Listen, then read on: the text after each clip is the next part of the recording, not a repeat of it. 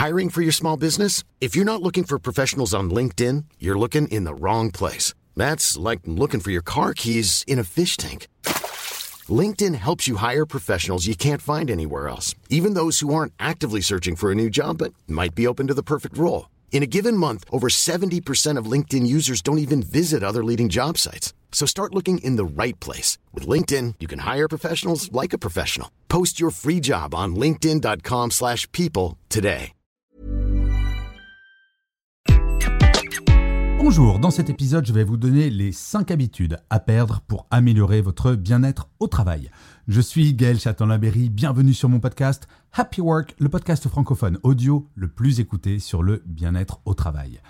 Alors, le bien-être au travail, vous le savez, j'en parle énormément dans Happy Work, d'où le nom du podcast d'ailleurs. Mais par contre, on ne le sait pas toujours, on peut avoir des habitudes sans savoir que celles-ci vont faire du mal à notre bien-être personnel. Oui, nous avons toutes et tous des petites habitudes que nous avons prises parfois depuis des années sans prêter attention au fait que celles-ci sont mauvaises pour nous. Alors bien entendu, vous allez voir dans ces cinq habitudes, rien de bien dramatique. Au contraire, c'est extrêmement simple et c'est pour cela que je vous engage à changer ces habitudes si jamais vous les avez. La première mauvaise habitude, c'est de ne faire que peu, voire pas de pause dans la journée. Et oui, faire peu ou pas de pause, ce n'est pas bon pour votre bien-être. Dans ma génération, quand quelqu'un faisait une pause toutes les heures pour aller boire un café, fumer une cigarette ou parler à ses collègues, on disait que c'était un tir au flanc. Eh bien, désormais, toutes les études le montrent, faire des pauses toutes les heures, voire tous les trois quarts d'heure pendant 5 à 10 minutes, c'est extrêmement bon pour vous.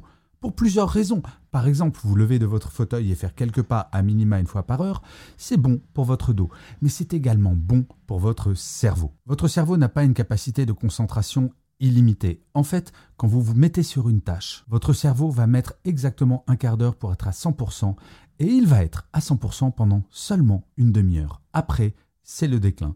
Si jamais vous ne faites aucune pause, petit à petit, vous arriverez à 20% de vos capacités intellectuelles. Avouez que c'est tout de même dommage. La deuxième habitude, c'est d'être multitâche en permanence. Vous savez, vous êtes sur un dossier, puis vous répondez à un mail, puis à un texto, puis vous revenez sur un autre dossier, etc. etc. Alors, pourquoi est-ce que c'est mauvais pour le bien-être? Eh bien, c'est extrêmement stressant. Pour une bonne et simple raison, c'est que bien souvent, quand on est multitâche en permanence, on va finir des journées sans forcément avoir fini un seul dossier et avoir cette espèce de sentiment diffus de n'avoir rien fait alors que vous avez couru toute la journée. Pour améliorer votre bien-être, le conseil que je vous donne, c'est à minima chaque jour de choisir une tâche que vous allez mener jusqu'au bout. Et si c'est un énorme dossier, découpez le dossier en plusieurs mini-dossiers, comme ça vous pourrez le finir. Mais en tout cas, ne soyez pas multitâche, car comme je le disais dans le point 1, si jamais vous changez de tâche sans arrêt, vous ne serez jamais à 100% de vos capacités intellectuelles et donc votre productivité va baisser.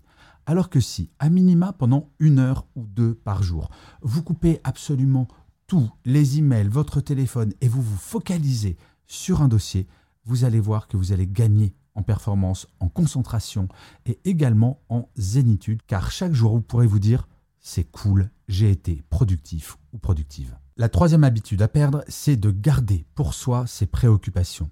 Très souvent, au travail, on pense qu'il faut donner l'image d'être quelqu'un de parfait ou de parfaite, de ne jamais douter, d'avancer absolument de façon résolue, sans jamais donner le sentiment d'être perdu. Eh bien, en termes de stress, c'est extrêmement mauvais. Il faut impérativement partager avec vos collègues, avec votre manager, pourquoi pas, pour les gros sujets, vos doutes. Il faut partager vos stress, pas du matin au soir, bien évidemment, parce que sinon, euh, ça risque de saouler un petit peu tout le monde. Mais parfois, quand vous avez un vrai gros sujet sur lequel vous avez le sentiment de ne pas pouvoir avancer, ou alors qui vous stresse véritablement, en parler avec vos collègues, cela va vous permettre d'ouvrir vos chakras et peut-être de trouver des solutions auxquelles vous n'auriez pas du tout pensé. C'est amusant parce que ce matin, je marchais dans la rue et je pensais à une phrase que j'adore, Seul on va plus vite, à plusieurs, on va plus loin.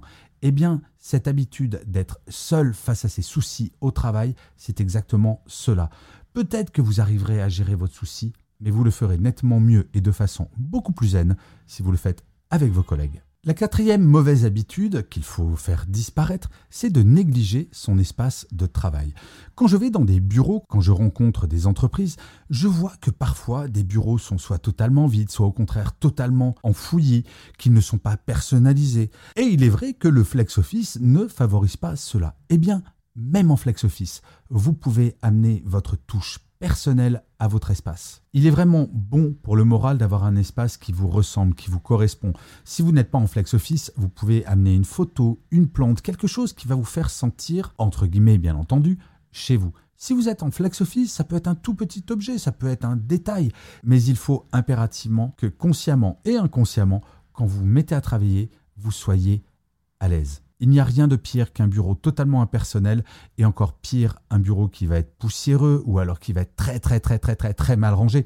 Moi-même, je vais être très honnête avec vous, je ne suis pas quelqu'un de très ordonné et pourtant, je fais très attention de temps en temps à ranger mon bureau parce que c'est agréable visuellement. Et en face de moi, j'ai des plantes, j'ai des petites statues. Alors certes, mon bureau est chez moi, donc c'est beaucoup plus simple. Mais à partir du moment où j'ai compris que de ne pas négliger mon espace de travail était bon pour mon moral, je peux vous assurer que, un, je l'ai fait, et deux, cela a effectivement eu un impact. Et la cinquième habitude qu'il faut surtout, surtout, alors celle-là est probablement la plus importante, totalement supprimer, c'est ignorer les signaux que votre corps vous envoie. Nous ne sommes pas Superman, nous ne sommes pas Wonder Woman. Il faut impérativement que vous écoutiez ces petits signaux comme, par exemple, le fait d'être fatigué le matin. Si quand vous vous réveillez le matin, vous vous sentez fatigué très souvent, ne vous dites pas que c'est la normalité. Si vous commencez chaque matin à vous réveiller fatigué et que vous comptez les jours jusqu'au week-end, attention, parce que cela s'appelle un signal faible du burn-out. De la même façon, si vous commencez à avoir un petit peu mal au dos, ce n'est pas anodin. C'est peut-être que votre fauteuil n'est pas le bon. Peut-être que vous ne faites pas assez de pauses toutes les heures pour aller vous détendre le dos et les jambes. Bref, soyez vraiment attentif à tous les éléments de votre corps. Les yeux, le dos, les oreilles, le nez, le cerveau, absolument tout, rien n'est anodin. Et je le dis souvent quand on me pose la question, mais c'est quoi le bien-être au travail? Ou plutôt, c'est quoi un bon bien-être au travail? Eh bien, l'idée, c'est de finir sa journée de travail dans à peu près le même état psychologique et physique que quand vous êtes arrivé au travail. Et je sais bien, ce n'est pas toujours facile, mais il y a une différence d'avoir des périodes où ce n'est pas le cas, sur un temps limité, et quand c'est absolument C'est pour cela qu'il faut vraiment écouter votre corps et ne pas le rejeter en vous disant moi je suis super fort ou super forte et je vais aller au-delà de ces signes. Écoutez-vous, c'est comme cela que vous serez bien dans votre tête et dans votre corps. Donc vous voyez, ces cinq habitudes à changer ne sont pas incroyablement difficiles, mais c'est uniquement du bon sens. Faites le compte sur les 5 habitudes à changer, combien en avez-vous? Et essayez déjà d'en changer une. Et peut-être que 15 jours plus tard, vous changerez une deuxième, etc., etc. Une fois que vous aurez perdu toutes ces habitudes, votre bien-être, je peux vous le garantir, sera au top. Je vous remercie mille fois d'avoir écouté cet épisode de Happy Work ou de l'avoir regardé si vous êtes sur YouTube. N'hésitez surtout pas à vous abonner sur votre plateforme préférée. Cela va vous prendre très exactement 3 secondes. C'est très important pour que Happy Work dure encore très longtemps et en plus, de vous à moi, cela me fait très plaisir. Je vous dis rendez-vous à demain et d'ici là, plus que jamais, prenez soin de vous. Salut les amis.